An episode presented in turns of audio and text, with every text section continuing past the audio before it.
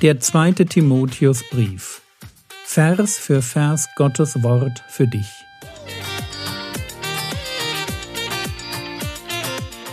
Ich brauche eine Auszeit und deshalb bekommt ihr in den nächsten Wochen eine ganz neue Reihe von mir zum zweiten Timotheusbrief. Mein Name ist Jürgen Fischer und ich wünsche euch beim Zuhören Gottes Segen und viele hilfreiche geistliche Impulse für euer Leben. Und jetzt kommt ein Bild. Ein Bild für Heiligung. Und das Bild ist ganz leicht brüchig, das werdet ihr dann merken. Lässt sich an einer Stelle, kann man es schon auslegen und übertragen, aber es ist, äh, gibt manchmal Bilder in der Bibel, sagen sie, äh, das ist so ein äh, Bild. Hm, hätte ich nicht gemacht in der Predigt. Aber Paulus hat das gemacht. Und deswegen legen wir es aus und denken uns, naja, hm, Ihr werdet gleich sehen, worum es geht. Also ja, es ist in einem großen Haus, Vers 20. In einem großen Haus aber sind nicht allein goldene und silberne Gefäße, sondern auch hölzerne und irdene. Okay, irden heißt aus Ton. Die einen Gefäße, ja, die einen zur Ehre. Ehre heißt, die holt man raus, wenn die Gäste kommen. Wir würden heute sagen, so das Silberbesteck, okay? das, das lässt eigentlich, das, das, zeigt man so, wenn dann die guten Gäste, dann packt man das da so hin. Die einen zur Ehre, mit denen kann man so ein bisschen angeben mit den Sachen, die anderen zur Unehre. Ja, wenn die Gäste kommen, dann gehst du nicht in die Küche und sagst, darf ich dir mal meinen Abfalleimer zeigen? Das macht keiner. Aber wir haben halt, wir haben halt, wir haben halt das gute Geschirr und wir haben halt auch die Abfalleimer. Das ist beides so in einem normalen Haus da. Und jetzt die Übertragung. Vers 21. Wenn nun jemand sich, Achtung, hier ist keine Gemeinde im Blick, sondern der einzelne Gläubige, du. Wenn nun jemand sich von diesen reinigt. Und das diesen bezieht sich jetzt zurück auf die Gefäße der Unehre. Also wenn jemand sein Leben, das Haus steht für das Leben eines Gläubigen. In diesem Leben gibt es die Gefäße zur Ehre, das sind die guten Anteile in meinem Leben, die, die ich anderen gerne zeige, mit denen ich auch ein bisschen angebe. Und dann gibt es diese hölzernen und tönernen Anteile, wo du sagst, naja, das ist eher nicht das, was die Leute so sehen sollen in meinem Leben, dafür schäme ich mich eigentlich ein bisschen. So, und, und diese beiden Anteile werden jetzt beschrieben und was man damit machen soll. Wenn nun jemand sich von diesen, das sind die Anteile, wo es zur Unehre ist, die hölzernen, irdenen Anteile, die Dinge in meinem Leben, die man halt lieber nicht so, nicht so zeigt. Ja, wenn ich was, was ich gelogen habe oder wenn ich irgendwo untreu war oder wenn ich mich, wenn ich jemanden betrogen habe. Also einfach Sünde. Ja, diese Dinge, wenn nun jemand sich von diesen reinigt, wird er ein Gefäß zur Ehre sein. Und ihr merkt, hier ist das Bild jetzt ein bisschen, ja, eigentlich müsste man ja jetzt wieder auf das Haus zurückgehen, macht er aber nicht. Was er sagt ist, wenn du die Sünde aus deinem Leben rausschmeißt, dann bleiben nur die Dinge in deinem Leben zurück, wo du sagen kannst, hey, dazu kann ich stehen, dazu kann Gott stehen. Denn wir sind ja immer noch bei, diesem, bei dieser Überschrift, jeder halte sich fern von der Ungerechtigkeit. Jetzt wird das hier nur beschrieben.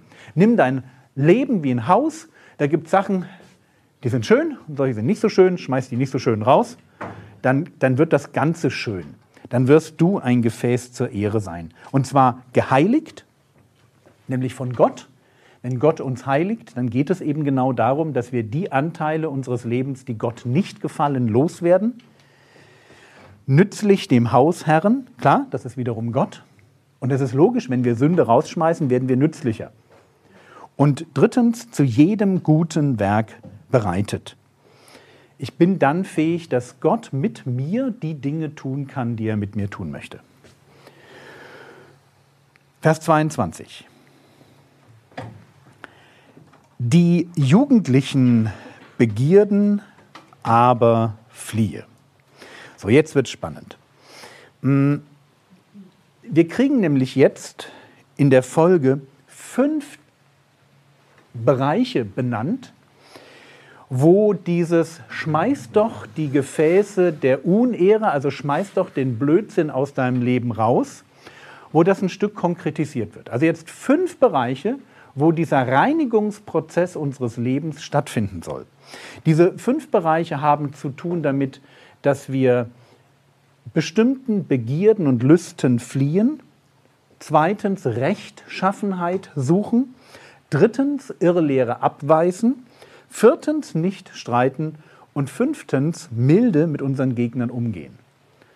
Also auf der einen Seite haben wir gehabt Vers 19, dieses jeder halte sich fern von der Ungerechtigkeit. Jetzt das Bild mit dem Haus, ja? Du dein Leben, Haus, schmeißt die Sachen raus, die du nicht, mit denen du eh nichts nicht angeben kannst, die, die wo du dich eh ein bisschen dafür schämst, weg damit. Und jetzt fünf Beispiele. Erstes Beispiel, die jugendlichen Begierden aber fliehe. Was sind jugendliche Begierden? Wofür stehen junge Leute? Steinigt mich nicht, aber mein Eindruck ist, für Dinge wie Übermut, falsches Selbstvertrauen, vielleicht auch so ein Mangel an Unterordnung, gerne auch mal so für ein bisschen egoistisches Verhalten, Streitsucht. Das, so, so dieses, der junge Christ, der, der junge Mensch, der wie so ein junger Wein so vor sich hin blubbert und gärt, alles besser weiß und am liebsten die Welt umgestalten würde, weil nur er weiß, wie das Leben funktioniert. So ein bisschen Fridays for Future, ja, aber halt dann im großen Stil. Das ist der junge Mensch. Und das steckt in uns allen drin. So dieses, lasst mich endlich, lasst mich endlich alles machen. Die jugendlichen Begierden aber fliehe. Also wenn du in dir dieses, dieses falsch, falsch Selbstbewusste, dieses Übertriebene, dieses Besserwisserische, dieses Extremistische entdeckst, ein bisschen ruhig werden. Okay? Die jugendlichen Begierden aber fliehe. Sei dir darüber im Klaren, dass es sowas gibt wie Begierden, Lüste, innere Impulse, die nicht gesund sind, die dein Leben tatsächlich schädigen. Strebe aber nach. Also wenn du sagst, ich muss aber irgendwas tun, strebe aber nach vier Dingen. Gerechtigkeit, Glauben, Liebe, Frieden. Und ich werde das am Ende von dem Blog nochmal sagen. Wenn wir so eine Aufzählung lesen, dann stehen wir in der Gefahr, dass wir einfach nur drüber lesen.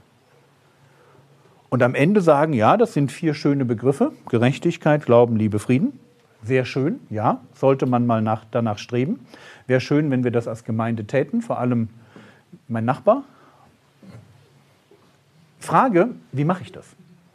Also die, die große Sorge, die ich habe, und das wisst ihr inzwischen schon, ist, dass wir sowas lesen, aber nicht wirklich überlegen, was heißt denn das? Strebe aber nach Gerechtigkeit. Und wir werden da nicht ankommen, uns da eine Antwort auf diese Frage zu geben, wenn wir nicht darüber nachsinnen, was das bedeutet. Deswegen sowas wie eine Hausaufgabe. Nimm dir mal ein, zwei, drei Begriffe aus diesem Vortrag mit und überlege, was heißt das Strebe nach Gerechtigkeit in meinem Leben? Ganz praktisch. Wo findet sich in meinem Leben Ungerechtigkeit? Schreib das mal auf. Und wie könnte ich mit einer guten Gewohnheit an der Stelle ansetzen, dass es weniger wird, dass mehr Gerechtigkeit in mein Leben einzieht. Strebe nach Glauben. Das ist eine Aufforderung. Das heißt, wir alle, die wir gläubig sind, dürfen noch lernen, gläubiger zu werden. Hier schreibt ein Apostel an einen seiner besten Mitarbeiter. Überlegt mal. Und, und da sagt er, strebe nach Glauben. Das heißt, wir alle können anscheinend noch lernen, Gott zu vertrauen. Also dürfen wir uns die Frage stellen, wo vertraue ich Gott eigentlich nicht? Gibt es Bereiche im Leben, wo ich skeptisch bin, dass Gott es mit mir gut meint? Finde diese Bereiche und gönne dir irgendeine kleine Gewohnheit, die an dieser Stelle ansetzt. Dasselbe für Liebe.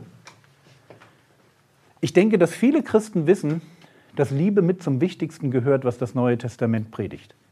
Aber die Frage, an welchen Stellen hast du denn in einem halben Jahr, im letzten halben Jahr Liebe dazugelernt?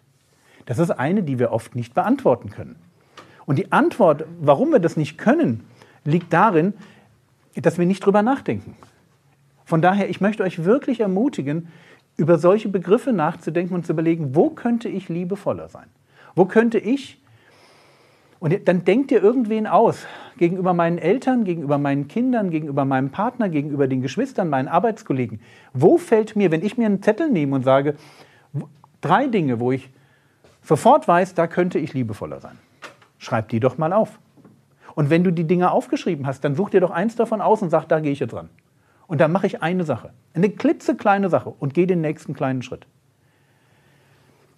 Ich habe Angst, dass wir das lesen und sagen, ja, Gerechtigkeit, super, Glauben, super, Liebe, super, Frieden. Ja. Wo, wo lebe ich im Unfrieden mit Menschen? Was könnte ich in den nächsten sechs Monaten, wo könnte ich so eine ganz kleine Sache ändern? Du musst ja nicht gleich den Weltfrieden herbeibringen, sondern nur in deinem Umfeld ein klein wenig mehr Frieden leben. Und das Stück für Stück für Stück. Und dir angewöhnen, dass immer wenn du so einen Text liest, du nicht einfach nur sagst, ja, das wäre grundsätzlich gut, wenn wir das täten, sondern für dich überlegst, wie kriege ich das in mein Leben rein.